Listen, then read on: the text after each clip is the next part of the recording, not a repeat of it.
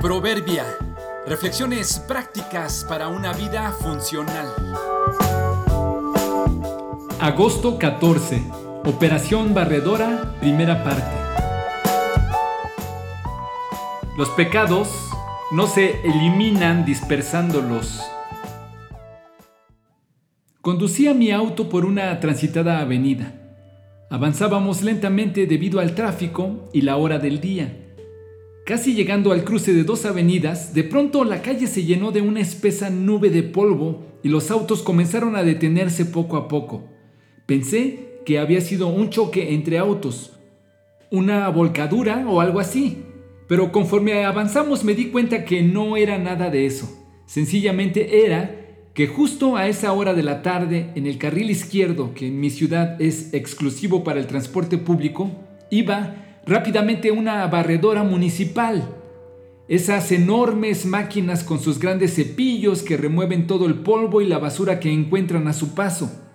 La remoción de todo esto iba provocando esa pesada nube de polvo que nos hacía detener y cerrar las ventanillas de los autos.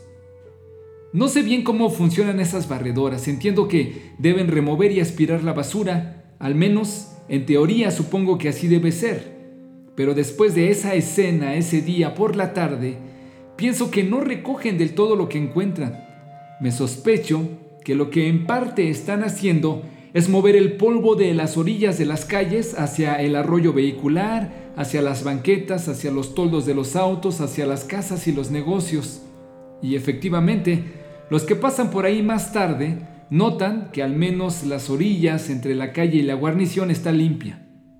Sigo pensando que hasta hoy no hay nada tan efectivo como la gente que barre con sus escobas y con cuidado y atención recogen la tierra y la basura que se acumula.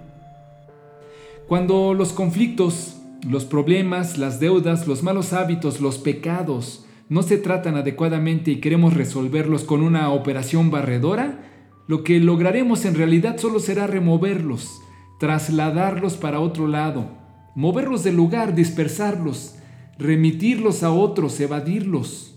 Solo atendidos adecuadamente se pueden remover en verdad. Ya es un buen intento pasar la escoba y la barredora. El reto no es barrerlos bajo la mesa, sino tratarlos adecuadamente, porque de lo contrario se acumularán en otro lugar y otros batallarán con nuestra basura. ¿Barres y recoges lo que barres o solo simulas y dispersas?